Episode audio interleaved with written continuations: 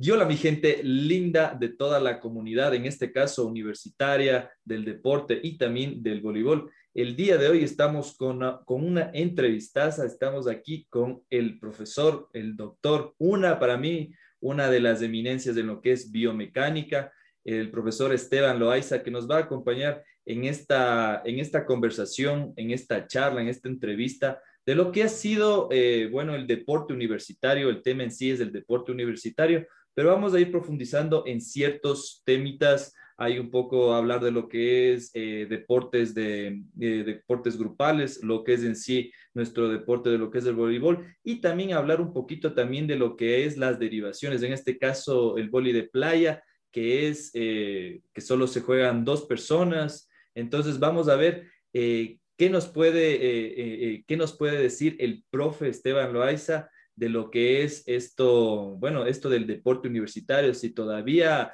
está aquí en el Ecuador o tenemos deporte universitario, no tenemos deporte universitario, hay alguien que dirija todo esto para que toda la gente, toda la comunidad del voleibol en este caso, sepa que sí hay deporte universitario, un poco escondido, un poco a veces eh, que no saben si es que existen, no saben a qué autoridades regirse, pero vamos a tener esta tan amena conversación. Así que, profe, muy buenas noches. ¿Cómo se encuentra este, bueno, estamos de noche, ¿cómo se encuentra en esta noche, profe Esteban?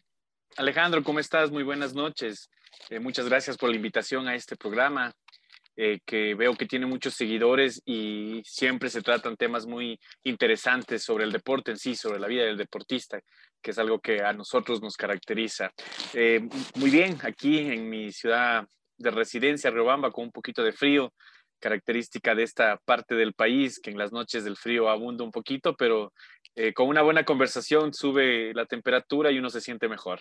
Como todo, diríamos, aunque estemos ahí sin, como diría, sin un cafecito, hay algún canelacito, pero tratamos de ponerles en ambiente. Bueno, eh, muchas gracias a todas las personas igual que le dieron clic en esta, en esta entrevista. No se olviden que también estamos con el podcast de Happy Volley y siempre traemos varios entrevistarios de altísimo nivel. Así que como siempre, está acá abajo todo en la caja de descripción. Así que, bueno, profe Esteban, cuéntenos un poquito para toda la gente que no le conoce o la que le conoce un poquito, sabe que estuvo ahí más o menos en lo que es el ministerio, eh, el ministerio del deporte, bueno, cuando en, en algunas épocas pasadas de otros gobiernos.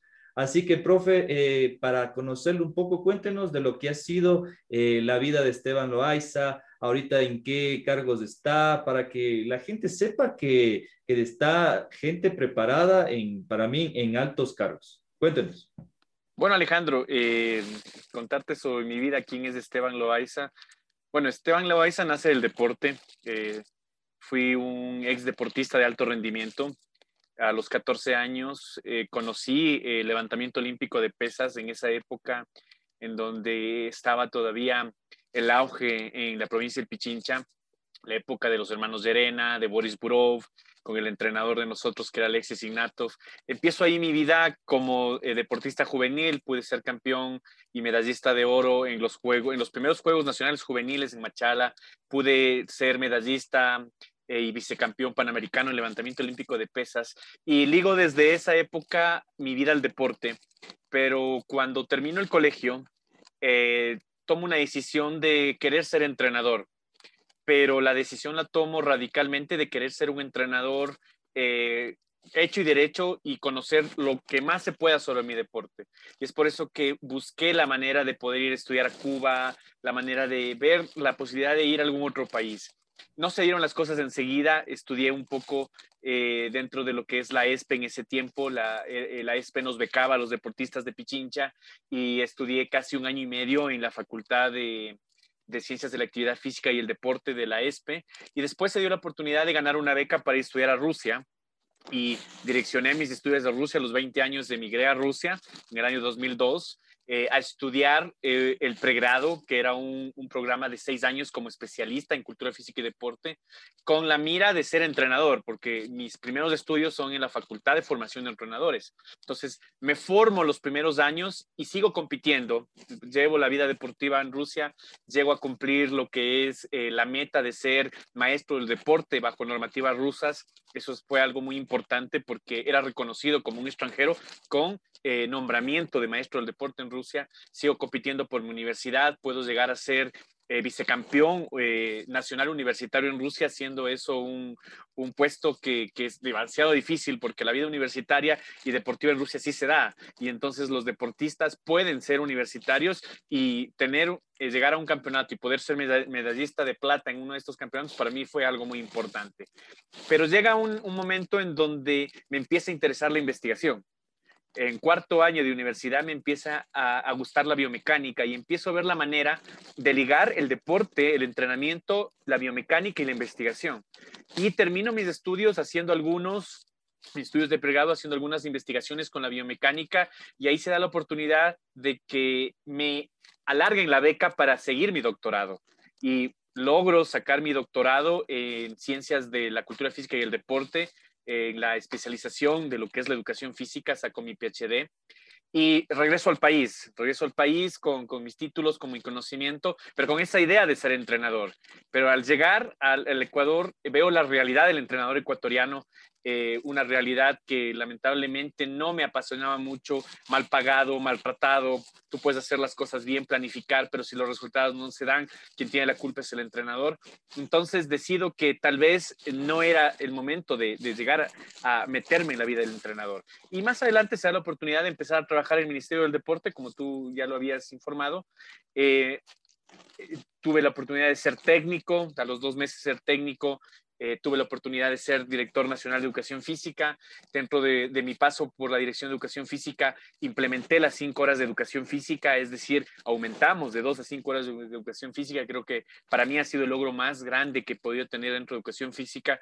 Después, en ese tiempo, el ministro Ceballos me da la oportunidad de ser subsecretario técnico metodológico, trabajar con él. Y durante casi un año y dos meses que estuve en ese cargo y después encargado del viceministerio, pues traté de, dar el tecnicismo lo más que se podía al deporte de alto rendimiento, al deporte, eh, se puede decir, nacional. Lamentablemente son puestos de libre remoción y llega un momento en que te dicen muchas gracias y tal vez eh, los trabajos que dejaste, las ideas que dejaste no se continúan o tú ya no los puedes continuar. Después de salir de la vida pública, pues empiezo mi, mi quehacer profesional como docente universitario y bueno, ahí empiezo a, trabajar en la Universidad Nacional de Chimborazo como docente investigador, eh, después trabajé en la Universidad de Guayaquil, ahora me encuentro trabajando en la Universidad Técnica de Ambato, eh, dentro de las carreras de Pedagogía de la Actividad Física y el Deporte, y por el conocimiento, por la investigación, por el manejo de la biomecánica, eh, tengo el agrado de, de poder decir que soy docente en todos los programas de maestría del país, solo un programa no he sido docente, que es del programa de, maestría en actividad física y deporte de la Universidad Técnica del Norte. El resto de maestrías, gracias a Dios, eh, las autoridades han confiado en mí y he podido ser docente en todos estos. Tengo más de 200 maestrantes graduados y tutoriados también cerca de 20 dentro de todo el país. Y en este momento me desempeño pues como docente de pregrado, de posgrado eh, y también estoy a cargo de lo que es el deporte universitario. Hace tres años eh, fui elegido como presidente de la FEDU y lamentablemente pues no hemos podido hacer gran cosa por falta de apoyo, por falta eh, de ayuda económica, por falta de entusiasmo del Estado, porque uno puede tener todas las ganas de sacar adelante el deporte universitario, pero si el Estado no te ayuda no lo puedes hacer. Y lamentablemente la pandemia llegó y con la pandemia todos los estudiantes están en aislamiento en su casa y si no hay estudiantes no hay deporte universitario. Entonces, en este momento nos encontramos en eso, investigando, realizando proyectos de investigación de alto nivel. Queremos hacer un censo metabólico universitario y llegar a evaluar a un cuarto de millón de estudiantes para ver la realidad del, estudiante universitario, si tiene problemas metabólicos, cuántos casos a nivel nacional universitario tenemos de sobrepeso, de obesidad. Y nos dedicamos a eso ahora, pero siempre el deporte de la mano, siempre capacitando. Soy capacitador de frenador, capacito en todo lo que es planificación del entrenamiento deportivo. Eh, tengo mis propias capacitaciones, me dedico a lo que es la biomecánica, trato de coger y ayudar a los deportes a través de esto. Y esa es mi vida, el deporte, la ciencia y el, poco tiempo que te queda de estar con la familia, tratar de crecer y, bueno, y ser un buen humano, que es lo que todos buscamos. Y para mí es un, un gustazo igual tener a un profesor, porque fue mi profesor también en lo que fue la maestría en la Universidad Central. Así que igual es un gustazo de tenerle a usted en esta ocasión ahora como, como entrevistado. Bueno, más de que entrevistado, una conversación de lo que ha sido, en este caso, su carrera y cómo ha visto, bueno, la evolución del deporte universitario. Hablamos de deporte universitario porque de ahí prácticamente, bueno, salieron varios, eh, varios deportistas o, o, que se fueron haciendo de a poco entrenadores, en este caso es el mío, ¿no? Entonces yo fui deportista, llegué a la universidad, me dediqué un poquito más y ahora soy entrenador y cada vez un poquito más y la idea es que, o sea, llegar a un punto de, de cambiar o de, de, aportar algo al deporte de, de aquí del, del, Ecuador. Así que, profe, eh, igual no se olviden de, de suscribirse, que nosotros traemos a estos personajes del deporte no solo nacional, sino también internacional. Tenemos muy buenas entrevistas, así que cualquier cosa les dejamos acá abajo en la caja de la descripción. Y bueno, pues, profe, eh, ya nos habló un poquito de lo que ha sido, de lo que ha estado, bueno, ligado a lo que es el deporte universitario. Cuéntenos, uh, bueno, en estos, en estos años, bueno, en estos años hablo porque yo lo viví, bueno, Lamentablemente no pude ir a dirigir a lo que es ese entonces que estábamos con el proyecto de la Universidad Central, a los Juegos eh, Nacionales Universitarios que se dieron en, en dos o tres ocasiones, eh, en lo que fue actualmente, no me refiero entre, estos, entre estos años, para que nos cuente un poquito cómo, cómo fue eso, cómo fue ese, ese proceso para esos Juegos eh, Universitarios Nacionales, que, bueno, yo recuerdo que la Universidad Central eh, llevó una cantidad impresionante en ese entonces, ¿no? Hace más o menos en el 2018, 19, llevó una cantidad impresionante de lo que era su delegación, ¿no? Entonces aparecieron eh, desde, una, desde una opinión propia, ¿no? Aparecieron eh, como que estaban escondidos, como que sí estudiaron carreras, entonces fueron apareciendo, fueron apareciendo, se hizo una delegación impresionante de unos 150 y poco a poco igual también las otras universidades. Entonces, eh, no es que, como decimos, ¿no? El, refrán, ¿no? Que las universidades es el cementerio de los deportistas. Así que, profe, cuéntenos cómo, cómo fueron esos procesos de lo que eran los juegos, de, de lo que es un juego universitario y que nos cuente un poquito más qué es lo que se viene después de un juego universitario nacional a nivel de, a nivel de país. Tal vez habrá unos juegos eh, de universitarios, eh, lo que es la universidad, de, bueno, adelanto, la universidad, de que es a nivel ya como que hay otro régimen como las Olimpiadas para los universitarios. Así que cuéntanos un poco que usted está más empapado de lo que es este tema, porque, ¿por qué le decimos esto? Porque hay países que apoyan mucho lo que es el deporte universitario, sea, bueno, grandes potencias, Estados Unidos, eh, Europa, porque es mucho apoyo y, y a veces de las mismas universidades eh, ellos salen a lo que es eh, un deporte profesional en, en, X o Y equipos. Así que cuéntanos un, cuéntanos un poquito, profe, de lo que es esto, esto del deporte universitario y bueno, sobre todo aquí en el país. Bueno, Alejandro, vamos a empezar de la frase que tú, que tú determinas que es que el deporte universitario es el cementerio de los deportistas. es la realidad. Lamentablemente, eh, mal concebida también por, por, muchos.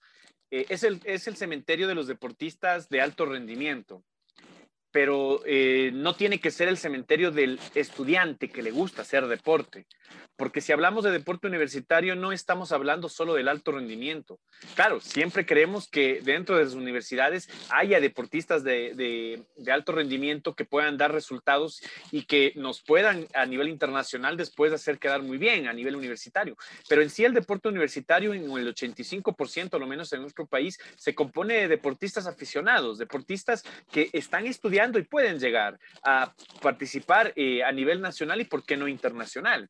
Porque si tú ves, eh, si se realizan unos Juegos Deportivos Nacionales, eh, estos Juegos Deportivos Nacionales, tal vez el 10% exagerado son deportistas de alto rendimiento y el resto son estudiantes regulares, son estudiantes que practican el deporte, tal vez practicaron antes de la universidad un nivel amateur y tienen un nivel que les permite a nivel universitario tal vez participar. Entonces, ¿qué es lo que se busca y, qué es lo que nosotros hemos tratado de hacer? Primero, eh, nos damos cuenta que el deporte universitario aquí en el Ecuador no tiene el estatus que en cualquier otro país del mundo que es potencia puede tenerlo. Primero, eh, un estatus de que si tú ves el apoyo económico que ha recibido hasta el año presente, hasta este año 2021, una liga cantonal puede recibir mucho más que la FEDUP a nivel de presupuesto. Entonces, imagínate eh, una federación universitaria que tiene que mover eh, a más de un cuarto de millón de estudiantes que quieren hacer deporte y con un presupuesto tan pequeño que no te sirve ni para hacer un evento. Porque un evento bien organizado te cuesta más de 50 mil, 60 mil dólares, pero el presupuesto que nosotros tenemos es tres veces menos y con un evento y no tienes para hacer más. Entonces, nosotros cuando empezamos a trabajar en la FIDU hace tres años, hicimos un cronograma de poder hacer campeonato nacional de fútbol universitario, voleibol universitario, básquetbol universitario, campeonato nacional de atletismo universitario, campeonato nacional de levantamiento de pesas, de tenis y un montón de disciplinas más. Pero en cada una de esas disciplinas tú necesitabas un presupuesto. No llegamos ni al cuarto y ya no teníamos presupuesto. Entonces, ese es uno de los peores problemas que tenemos, falta de apoyo. Ahora eh, eh, tenemos esa, esa idea que ha lanzado el nuevo presidente de la República y que ha respaldado el ministro del Deporte, Sebastián Palacios, de que hay que revivir el deporte universitario y hay que darle al deporte universitario la importancia que tiene. Entonces, ahí tal vez se va a rever de que no es simplemente darle importancia, la importancia viene desde el punto de vista económico también y la importancia viene desde el punto de vista de ayudar a la organización. Tenemos que, crear convenios entre la CENESID, Ministerio de Educación, la FEDUP, para poder reavivar esto. Ahora, los juegos universitarios a nivel nacional que se han realizado, eh, bueno, no hablemos de la época antes del 2015, cuando eh, estaban liderados por la agraria de, Milagro, donde estaba la familia Bucarán, también como eh, Jacobo Bucarán como presidente de la FEDUP. Hablemos de estos últimos años, de esta última, se puede decir, eh, década, en donde los Juegos Universitarios que se han realizado ha sido por iniciativa de una u otra universidad con un poco de apoyo del Estado pero no han sido unos juegos organizados por la FEDUP, no han sido unos juegos organizados por quienes dirigen el deporte universitario tenemos nosotros en este momento un proyecto que queremos ver el financiamiento a través de la nueva ley que se aprobó, que es la de incentivo tributario. Queremos ver si conseguimos sponsors a nivel nacional para poder realizar la primera universidad nacional, porque a nivel internacional no se llaman Juegos Mundiales Universitarios, a nivel internacional se llaman universidades mundiales. Y si hacemos un análisis profundo de lo que es la Universidad Mundial, tú tienes dos eventos más altos que la Universidad Mundial Universitaria. Tienes los Juegos Olímpicos, tienes el Campeonato Mundial de Fútbol y después de estos, sí, y claro, está los Juegos Olímpicos de invierno también con los Juegos Olímpicos de verano. Y en tercer lugar, por importancia, son los Juegos, la Universidad Mundial Universitaria. Entonces, mira la importancia del deporte universitario en el mundo, que en el Ecuador no le hemos dado la importancia, no quiere decir que el mundo le da. Mira, en este actual momento, el ministro de Deportes de Rusia es el presidente de la FEDUP. Sí, mira la importancia que tiene en ese país en donde yo eh, tuve la oportunidad de formarme. Y te puedo decir, yo me sentía como, como un deportista respetado en mis estudios en Rusia, porque mientras yo era deportista, tenía el apoyo de la universidad. Tenía gráfico individual, tenía que cumplir con todas mis obligaciones como estudiante, tenía que presentar todos mis trabajos, tenía que hacer investigación, pero tenía una posibilidad de que no me hacían la contabilización del 70% de asistencia para no perder el año. Como deportista, tenía que cumplir el 45 y eso me ayudaba. Y mira, una anécdota para que te des cuenta cómo otros países se maneja el deporte universitario. Yo estudié con dos campeones olímpicos de los cuales en los cinco años, de los primeros cinco años de estudios, les vi muy poco. Y yo decía, esos no estudian, no, esos estudiaban, pero estudiaban a nivel virtual, estudiaban sábado y domingo cuando estaban dentro de la ciudad donde nosotros estudiábamos. Es decir, había un sistema que les permitía a ellos estudiar y al mismo tiempo competir tanto por el país como por la universidad. Entonces, nosotros tenemos deportistas universitarios. Como tú dices, se realizan torneos y de repente tienes a mil deportistas universitarios y dices, ¿de dónde salieron? Cada universidad tiene, la Universidad Central tiene 45 mil estudiantes en todo, su, en todo su esplendor. De ahí sacar 500 estudiantes que les guste el deporte, creo que es algo muy, muy simple de hacerlo. La Universidad de Guayaquil tiene cerca de 75 mil estudiantes, pero el problema es esto, las universidades no fomentan el deporte universitario. El primer paso es que la actividad física debería ser obligatoria dentro de las universidades. Es decir, así como en la escuela tú tienes cinco horas de educación física, en la universidad por lo menos tener dos horas obligatorias. Pero no, es opcional. Mira, la universidad más grande del país, la Universidad de Guayaquil, no tiene obligatoriedad en la educación física. Y conversando con algunos profesores de la central me decían que la central está en el mismo camino. Entonces, si no fomentamos desde la actividad física, no hablemos de deporte, hablemos de la actividad física, si no fomentamos desde la actividad física en las universidades, hablar de deporte va a ser también muy eh, va a ser una dificultad, porque si no practicas actividad física, peor vas a practicar ya un deporte en donde hay reglas, un deporte donde tienes que ya tener otro tipo de entrenamiento. Hay muchas cosas que hacer, hay muchas cosas que se deben hacer. Eh, en la mente de, la dirigencia deportiva universitaria se tienen muchos planes, pero lamentablemente no ha habido el apoyo. Esperemos, estamos esperando que, nos llamen ya las nuevas autoridades, es decir, conversemos sobre qué hacer con el deporte universitario. Sí, porque hasta antes de, este nuevo ministro, pues el deporte universitario era la última rueda del coche. ¿sí? y, no les importaba un plan de alto rendimiento en donde supuestamente ayudan a los deportistas de alto rendimiento para sus estudios pero como investigador he hecho análisis y el 80% de los deportistas de alto rendimiento tienen solo, tienen solo bachillerato, es decir, ni siquiera se están formando en universidad cualquier carrera simple. Imagínate los deportistas que vamos a tener. Imagínate el futuro que vamos a tener si no apoyamos a esos deportistas a que se formen, porque antes de ser deportista tienes que ser ser humano, persona, y la persona tiene que estudiar, tiene que capacitarse, tiene que hacer una inserción a la sociedad y, tú te insertas estudiando, tú te insertas teniendo una profesión que pueda producir algo para la sociedad. Entonces, más o menos de esa manera se maneja en este momento el deporte universitario. Dos años parados por la pandemia, no se ha podido hacer nada. Estamos esperando que en septiembre regresemos ya a la presencialidad y si todo sale bien, el mes de noviembre, realizar la primera Universidad Nacional del Ecuador y de ahí sacar a una delegación que viaje el año que viene, para el mes de agosto, a la Universidad Mundial que se va a realizar en China. La aspiración como FEDUP es por lo menos llevar dos equipos, ¿sí? Eh, dos deportes de equipo y por lo menos llevar eh, representantes de unas ocho disciplinas individuales. Mucho dinero se necesita para eso, mucha organización se necesita para eso, pero ahí estamos. Ahora sí queremos ver el apoyo del gobierno y decir, listo, el Ecuador tiene que salir a participar. ¿Por qué? Porque a nivel nacional ya está haciendo algo, vamos a nivel internacional. A nivel internacional, para completar la pregunta que me hiciste, tenemos la FISU, que es la Federación Internacional de Deporte Universitario. Entonces, la FISU es la organización que lleva el deporte a nivel mundial, como te digo, es la tercera en rango de importancia después de, la FIFA y después del Comité, Comité Olímpico Internacional y FIFA.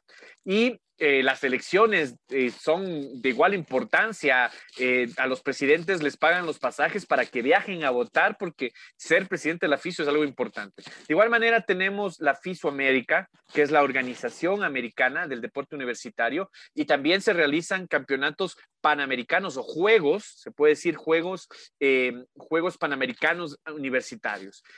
¿Cómo más o menos es la logística? Cada dos años tenemos universidades y juegos panamericanos y cada dos años tenemos copas y campeonatos del mundo individuales por deporte. Sí, la edad de competencia máxima de un deportista universitario tiene que ser 25 años, no puedes pasar de 25 años y no puedes tener menos de 17 años. Entonces, esas son unas reglas que hay que cumplirlas. Claro, aquí en el país hemos tenido muchos problemas porque dice, pero si yo tengo 35, soy universitario, puedo competir. No, son reglas internacionales que tenemos que cumplirlas y lamentablemente contra la legislación internacional de deporte universitario no nos podemos ir.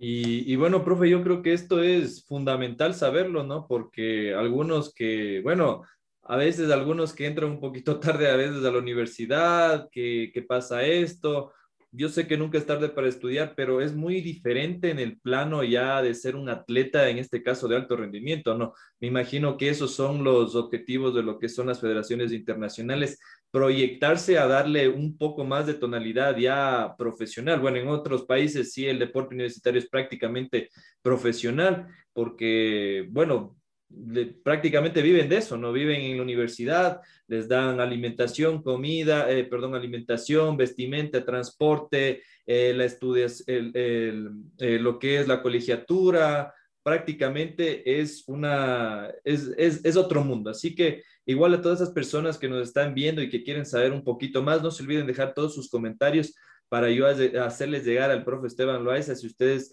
atleta o quiere proyectarse como atleta, quiere seguir su sueño universitario o quiere seguir estudiando una carrera universitaria, que, vamos a ese tema a hablarle un poquito de lo que es, eh, bueno, los, de, lo que es los deportistas universitarios en este caso.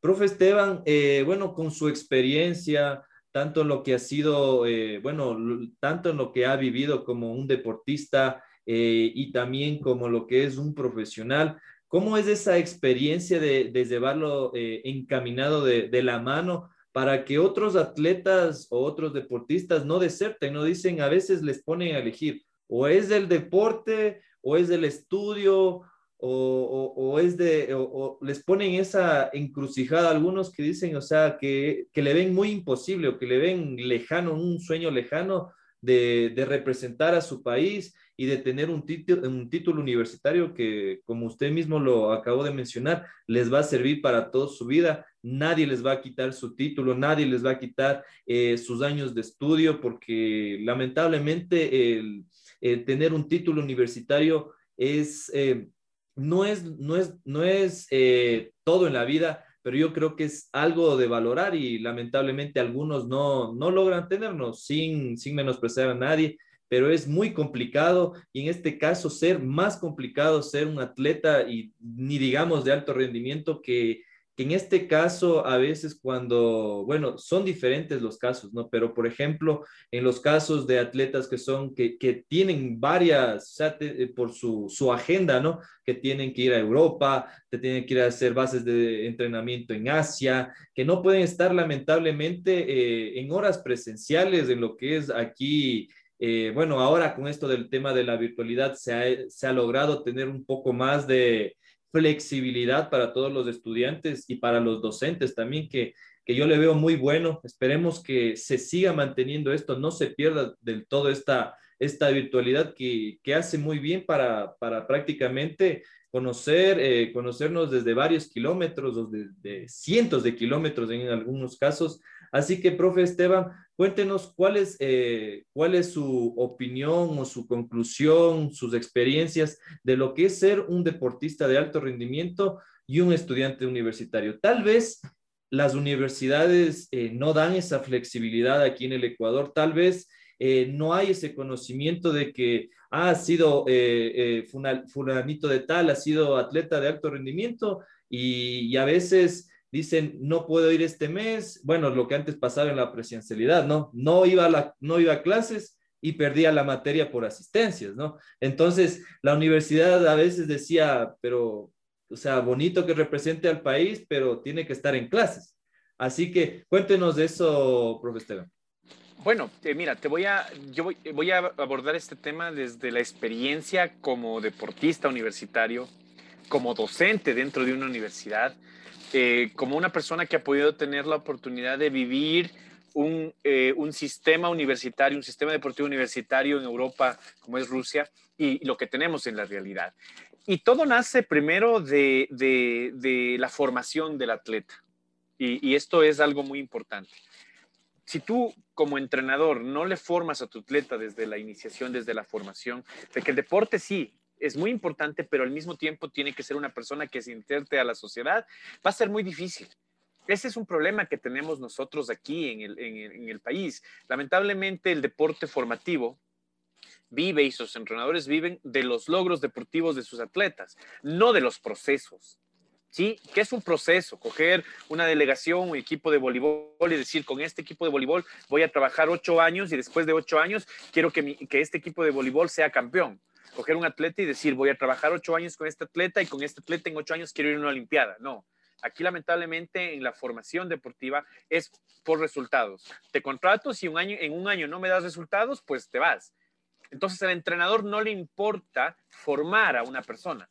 Él forma un deportista. Es decir, a una máquina que levanta pesas, una máquina que corre, una máquina que lanza patadas, una máquina que lanza un balón, una máquina que hace deporte. Y mientras esa máquina haga deporte y dé resultados, el entrenador está bien. Y el estudio es una barrera para que haya esos resultados. ¿Por qué es una barrera? Porque lamentablemente el sistema ecuatoriano no está preparado y no ha dado la apertura para que un deportista de alto rendimiento pueda insertarse dentro de lo que es el sistema educativo.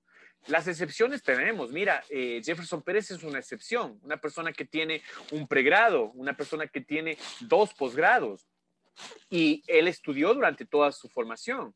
Y muchos dicen, pero ¿cómo lo pudo hacer? Doble medallista olímpico, tiene su, es ingeniero, tiene su posgrado, tiene eh, sus doctorados honores causa y todo. Lo pudo hacer.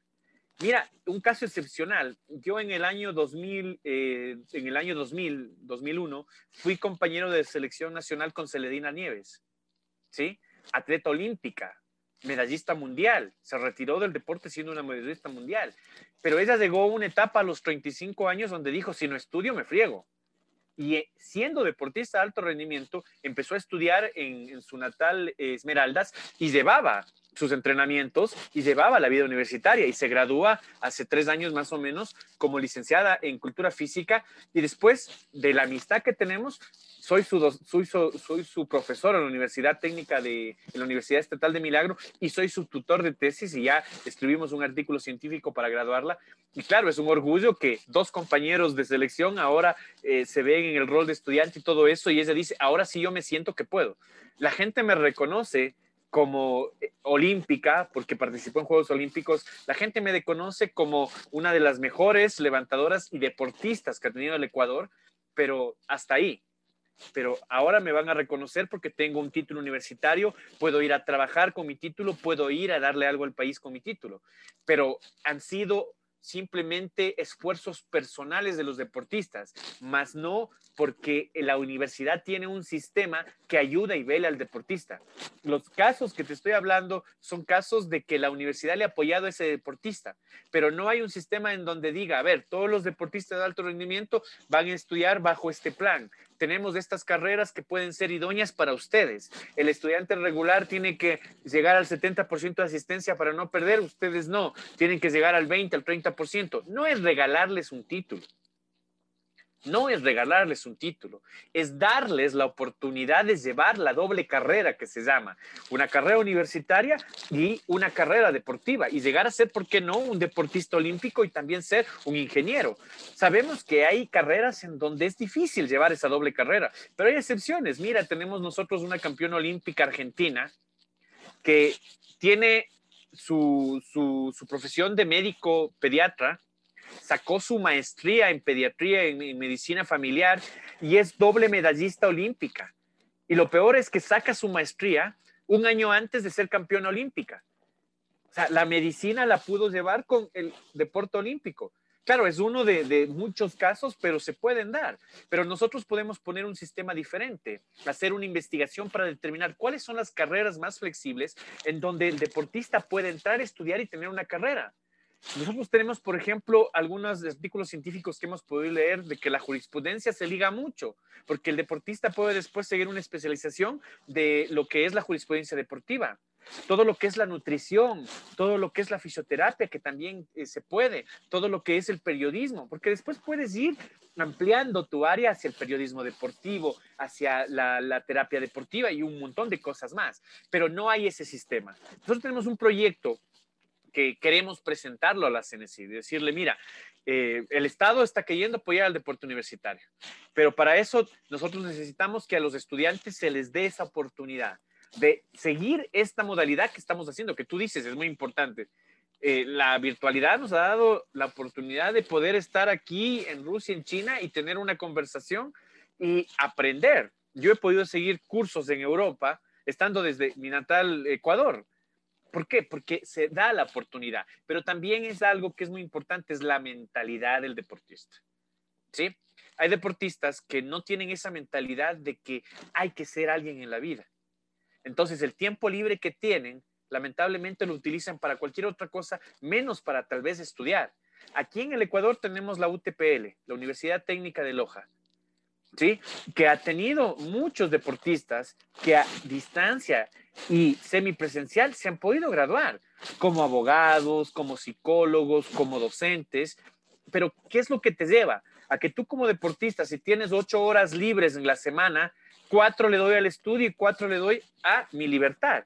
Pero si tú, esto viene claro del hogar, esto viene de que un, de que un sistema te diga, oye, además de ser deportista, tienes que estudiar, en Rusia, en Europa, en Estados Unidos, te dicen, el deportista no es simplemente una persona que hace deporte, el deportista tiene que ser el ejemplo, el deportista tiene que ser el que lleva las dos cosas a la vez. Aquí todavía no tenemos esa mentalidad. A veces tú conversas con un deportista de alto rendimiento, que ya puede ser hasta campeón olímpico, y es como conversar con una persona que recién está terminando la primaria ¿Por qué? Porque no ha tenido esa formación. Y no por menospreciarlos, porque son héroes deportivos. Todos los deportistas de alto rendimiento son héroes deportivos. El Estado, el rol del entrenador no ha sido el adecuado.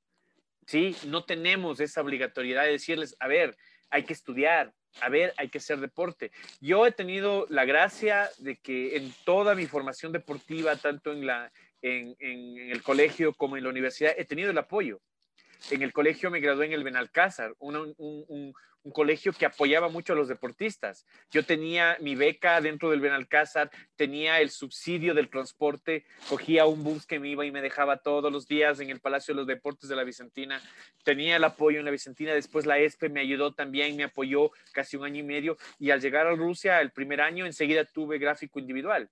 No iba a las lecciones, iba solamente a las clases prácticas y llevaba el deporte y llevaba la, la, formación.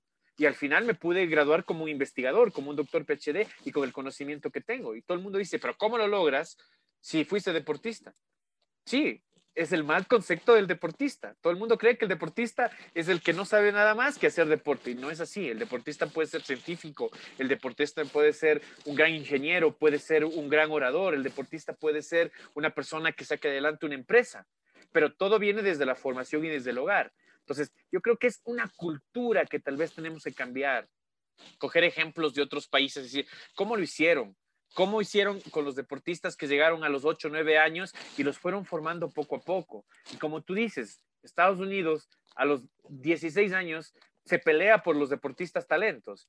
Y cada universidad trata, yo te doy la beca y te voy a dar esto, y encima más de la beca deportiva te voy a pagar tanto mensual, pero ven y compite.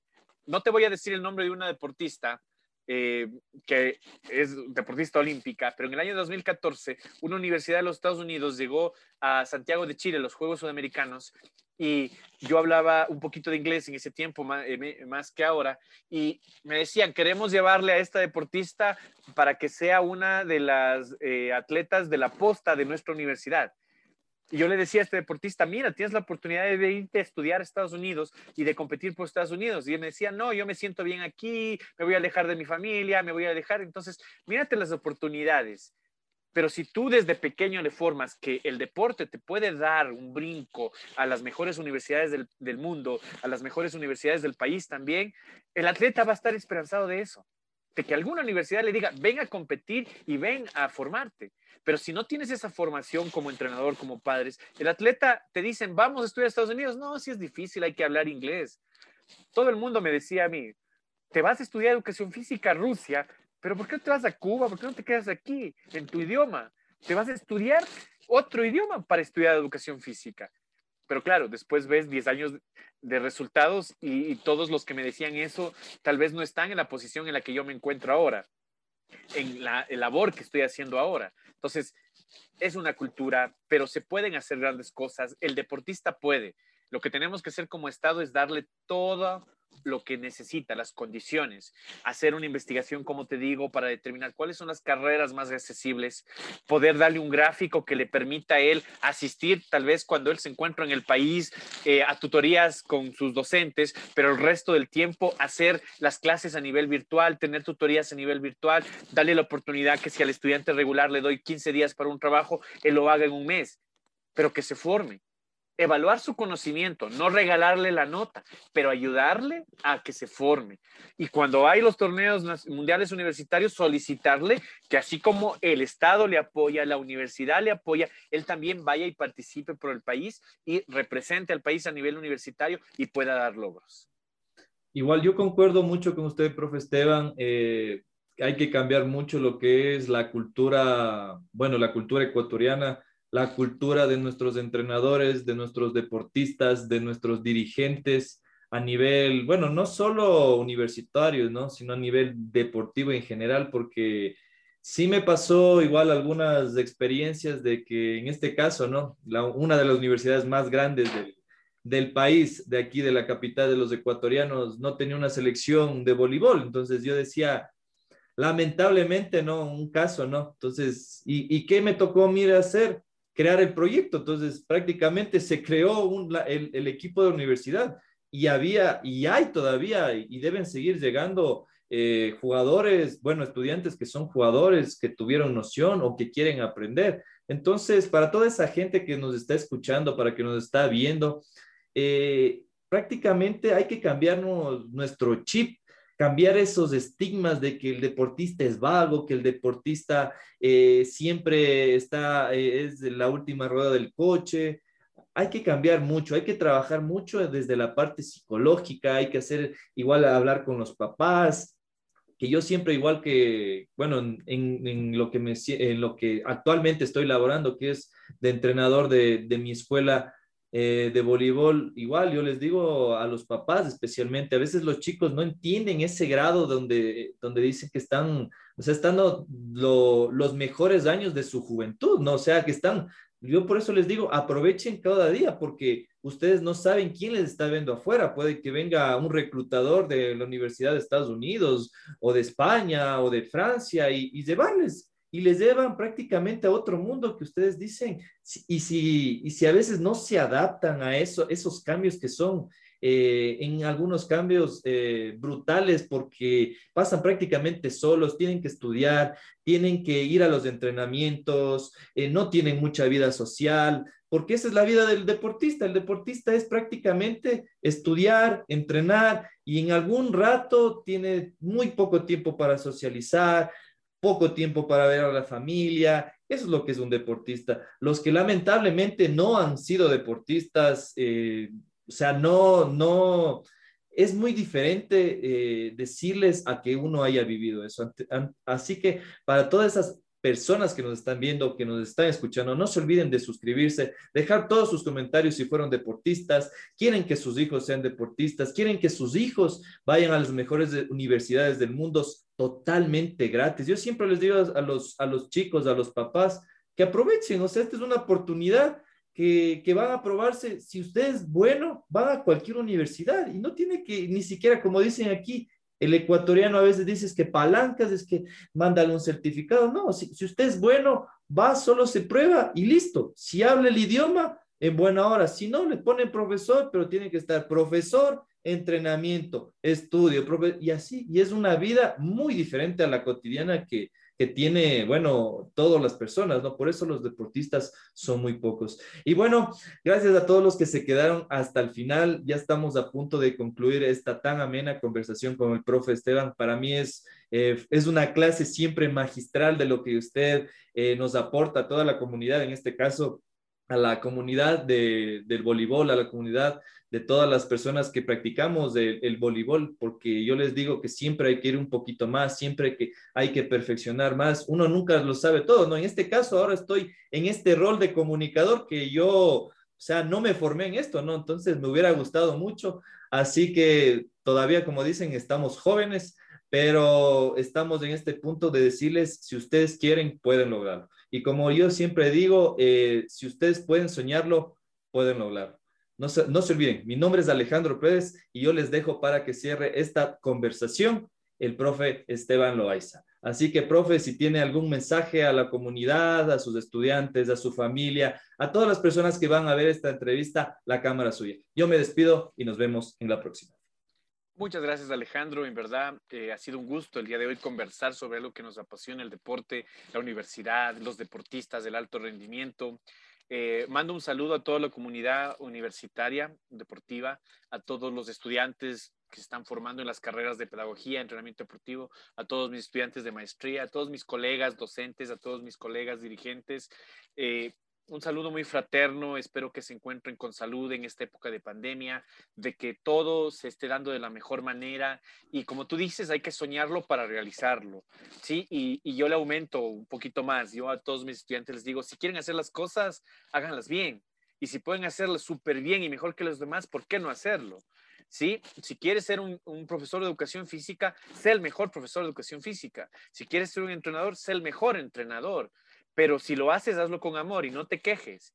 Si quieres ganar dinero haciendo docencia, apúntale a una universidad. Pero si quieres ganar dinero, pero quieres trabajar con niños, apúntale a un colegio y sé emprendedor. Haz algo que te dé dinero y dar la docencia con los niños, que es lo que te da amor y te da sabiduría. Entonces, hacer las cosas con amor, el deporte universitario se puede salvar, el deporte universitario tiene vida. Esperemos y ojalá cuando ya pase la pandemia estemos todos vacunados, podernos ver ya en acción en esas universidades, porque no, el año que viene es el Mundial de Voleibol de Playa ¿sí?